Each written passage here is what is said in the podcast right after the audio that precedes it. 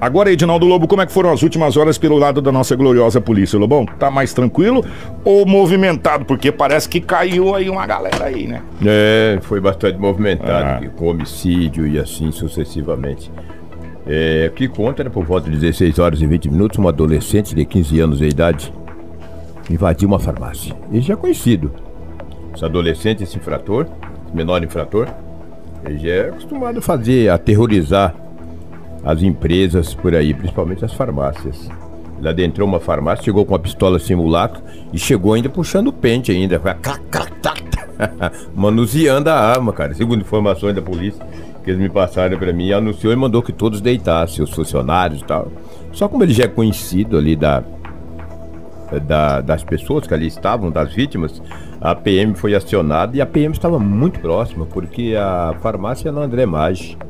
Não demorou, foi questão de minutos, cara. A polícia chegou no local e começou a negociar com o menor, achando que a arma era de verdade. Os policiais já observaram que a arma não era de verdade. Ele acabou se entregando. Se entregou à polícia, foi apreendido. Tem 15 anos de idade, está na delegacia municipal. O simulacro da arma também foi apreendido e foi confeccionado boletim de ocorrência. Mas você vê que risco que esse menino correu, rapaz, com uma arma simulacro, mandando todo mundo deitar.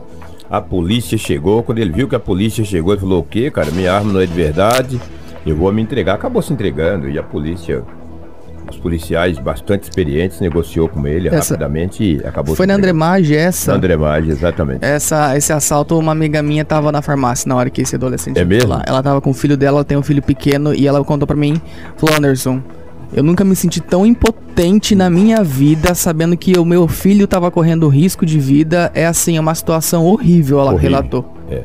A sorte dele. A... Desculpa. A sorte dele é que as pessoas que ali estavam, não têm muita experiência, não desconfiaram que a, que a arma era um simulacro. Porque a partir do momento que você chega, puxa o pente, Kiko, leva para frente e para trás. Hum. Se, não, se tiver, se tiver é, projeto, ele cai, cara. É, porque eles proje... é, é, o chamado na agulha, né? É, ele fala puxa, na agulha. Dá, dá pra é. dizer que é arma. E aí, se não cai nenhum projétil, meu amigo, é porque a arma não é de verdade. Você vai pra cima dele e dá-lhe um camaço de pau. Mas quem vai fazer isso, né? Na hora, ah. meu irmão, como diz um amigo meu, que eu conheço, um tal de Adinaldo Lobo, é. a noite todo gato é pardo. É, mas não era a noite, era 16 é, mas era bem de dia. Você vai arriscar. Mas, mas, tu mexe com o pente pra é. frente, é. pra trás, pra... Só, e não cai nenhum Só que você conhece a arma. Eu não conheço. Porque você não. vive lá mexendo. Eu conheço, eu conheço o Guarani. Agora, e o pessoal que não conhece a. Oh, é. Tem, umas, tem umas, uns simulacros aí que é. o pessoal da polícia não, fala. Sim, sim, Gente, não é difícil você não, identificar. Bem. Mas tu não mexe com o pente dela pra, frente. Nessas horas você tá com a criança no colo, meu irmão. você vai olhar é, pente, velho. É, é, complicado. É. é. verdade, Marcelo. Isso é fato. Você vai olhar pente, irmão, ah, vai nada. Pode levar, pode levar. Tá bom. Kiko, ontem à noite, na comunidade Belo Ramo, três homens invadiram uma residência. Chegaram para assaltar à noite. Entrou para assaltar, o dono da casa sacou de uma arma, Kiko, hum. e efetuou disparos contra os homens. Um deles foi atingido. Acertou o tórax hum, e o braço. Ficou caído. O dono também da residência também foi baleado. O dono também foi baleado. Ambos foram encaminhados ao Hospital Regional de Sinop. O bandido, o invasor, não resistiu aos ferimentos. Ao dar entrada no hospital, acabou falecendo. O dono da residência, que é morador da rua principal do bairro Belo Ramo, passou por uma cirurgia e passa bem. Menos mal.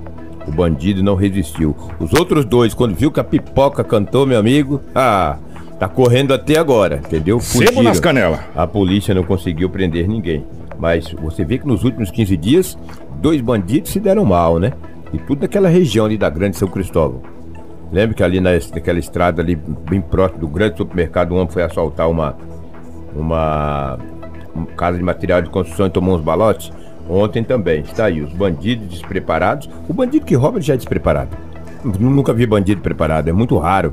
Você viu lá em São Paulo onde morreu 10 de uma lapada só? 11. 11 morreu? Ah, é? Mais então, 11, pô. Um time de futebol. É. Tu acha que o bandido é preparado? Oh, mas ah, os caras deram mais preparado tá quem. Olha só, cara. a gente tá falando isso aqui há vários tempos, ah. o, o Lobo. O serviço de inteligência das polícias a nível de Brasil, ela vem aumentando muito. Exatamente, vem se qualificando. Vem se qualificando a cada dia que passa. É, até pegar esse gancho que você falou dos 11 que morreram ontem, é, em troca de tiros só com a rota. A rota não dá moleza, não. Só, né? Que a polícia especializar. É a polícia especial da militar lá, igual a gente tem aqui, né? Força Tática. É a Força Tática. O que, que acontece? Essa quadrilha estava sendo monitorada há três meses. Ah, é? Eles estavam, só que eles sabiam que eles iam agir, mas não sabiam em qual cidade. É. Só que tava todo mundo reforçado. A hora que deu o primeiro pipoco, pronto. Aí eles fecharam os quatro cantos. Numa leva foi sete, numa outra leva foi três, depois foi mais um. É mesmo? É. E levaram tanto azar que foram roubar um banco ao lado de uma delegacia. Dois ó, simultaneamente. E não levaram um único centavo. É, levaram bala. Levaram bala. O que, que vocês ganharam? Nada, ganhou um tiro. Então, o que, que ontem aconteceu essa fatalidade aqui na cidade de Sinop? Um pai de família baleado, Pois é. eh, ceifou a vida de um, de um assaltante. Agora a Polícia Civil, Polícia Judiciária Civil, estará à frente desse caso e vai investigar e tomará as medidas que o caso requer. Ontem também a equipe da DEF fez uma grande apreensão. É, é os caminhões lá, né? Os, carros. caminhões, Tá. é. O Marcelo, você tá com as imagens aí, né? O pessoal que tá lá. Lobo, Hum. me corrija se eu estiver errado. Foi dois ou três anos atrás. Eu acho que era o doutor Marcelo ainda que, Três anos. que- que houve uma, que uma parecida, não foi? É. Uma parecida aqui em Sinop, um desmanche. Só que tinha mais caminhões. É, né? tinha mais caminhões. É. Na época, um desmanche. Se eu não estou enganado, me corrija, gente, pelo amor de Deus. Acho que foi cinco ou seis pessoas detidas naquela, Na naquela operação. Foi seis na época. E agora, de novo, para você que está acompanhando a nossa live aí, muito obrigado às pessoas que mandam as imagens pra gente, a gente fica muito feliz. Desmantelaram, caiu uma galera aí de desmanche de veículos. Exato, de caminhões, De né? caminhões. O Lobo vai trazer e o pessoal da live tá acompanhando. Lobo, as imagens na live aí, ó. Legal. É. Ah, os caminhões aí, são esses, eu vi as fotos lá. Rapaz. Foram vários caminhões, chassis, entendeu? Câmbios, tudo isso foi em uma chácara na MT 140. Na chácara em uma MT, na MT 140. Essa que liga a Carmen, né? É, que 140, liga né? Carmen, que liga Santa Carmen. entendeu? Uns 15 quilômetros de Sinop, entendeu? muitos caminhões lá, e a polícia fez a, fez a prisão de algumas pessoas. Eles vieram até o Jardim Moarama 2, também lá tinha peças de caminhões, e a polícia encaminhou três homens para a delegacia municipal de polícia civil. O dono do barracão que era alugado e os funcionários que. Ah, mas eu não sei, eu tava trabalhando com o homem, não interessa, entendeu? E Você vai se explicar lá na delegacia. Na delegacia, É. vários caminhões. E caminhões grandes. Sim, cam- entendeu? tem um aqui, uma foto, inclusive, que o Marcelo mostrou agora há pouco, de um vermelho. Dá pra você ver nitidamente que o caminhão é novo. É novo, o caminhão é novo. Caminhão zero, Lá o caminhão- ano, lá, É. bicho, os caminhões novos, entendeu? Por isso que somos os caminhões. Os coitados dos donos dos caminhões, das empresas, ficam numa loucura. E tudo isso aconteceu na MT 140, mas tinha muitas peças, três e, não- agora não tinha as carretas, só os cavalinhos. Só os sabe? cavalinhos. Só os cavalinhos, é muito mais fácil pra você Ó, conduzir ele, né? eu sou uma besta quadrada multiplicada ao cubo, mas me ocorreu uma coisa. Essas car... Os caras já aproveitam é tudo, né? Rouba a carga pra outro caminhão, deixa, o deixa a carreta, leva o cavalinho pro desmanche. E aproveita os pneus. E, pô, é, Porque exatamente. os pneus é, é vale ouro, É, né? Pô, é. primeiro tirar os pneus, depois leva o cavalinho. Olha, eu vou te falar, só sobra Opa! mesmo a carreta. Parabéns a DERF. Parabéns já a DERF. investigando É, também. que vem investigando há muito tempo. Uma equipe comandada pelo Dr. Hugo Rec de Mendonça. Posso falar uma coisa pra vocês aqui? Ah. É, a gente recebeu o Dr. Braulio essa semana, foi na quarta. Terça-feira. Na terça-feira. O Dr. Braulio veio aqui. Dr. Hugo, aos outros delegados, que. Em nome de todos aí, não, não dá pra falar o nome de todo mundo, mas nome de todos. São vários. Vocês são aquela palavra que começa com a letra F. É. Porque vocês estão tirando água de pedra. São férias. Água de pedra. Eles são né? Não só a civil, como a militar também, aos comandantes do dia, que são a galera que Oficiais comanda de dia. oficiais de dia. Vocês estão tirando água de pedra. E o Corpo de Bombeiros também. Vocês estão de parabéns pelo trabalho sendo realizado em Sinop. E agora, se prepara, gente, que a giripoca vai cantar. Porque depois da criação da Delegacia de Repressão a Entorpecentes, a DRE, vocês vão ver algumas coisas acontecer. A DERF já deu a resposta desde quando foi criada lá atrás. É só você analisar todas as, as apreensões e tudo que a DEF tem feito.